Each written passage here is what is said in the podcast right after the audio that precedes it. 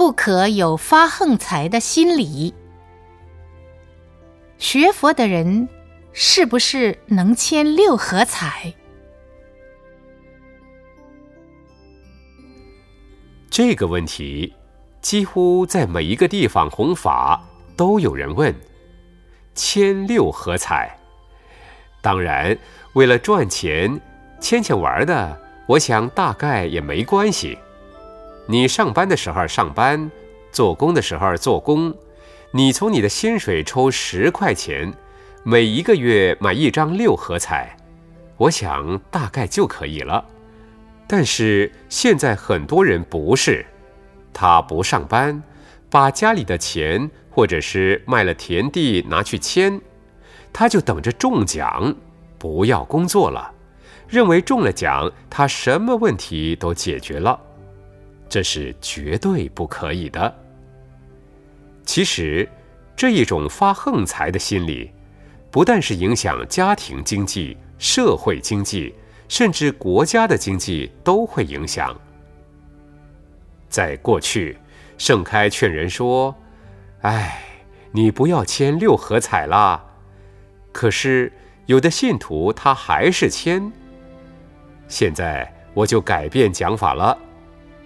怎么改变呢？你签十块就好了，那你还有中奖的机会。不然说，哦，师傅你这么讲，我中奖的机会都没有了，我赚钱的机会都没了。要怪盛开法师就太冤枉了。我说：“那你签十块钱就好，就是还有十块钱中奖的机会。你真正能够中奖，十块钱就好了。你不要买太多，希望你好好的工作，好好的上班，好好的做生意赚钱，以正当的方式来赚比较恰当。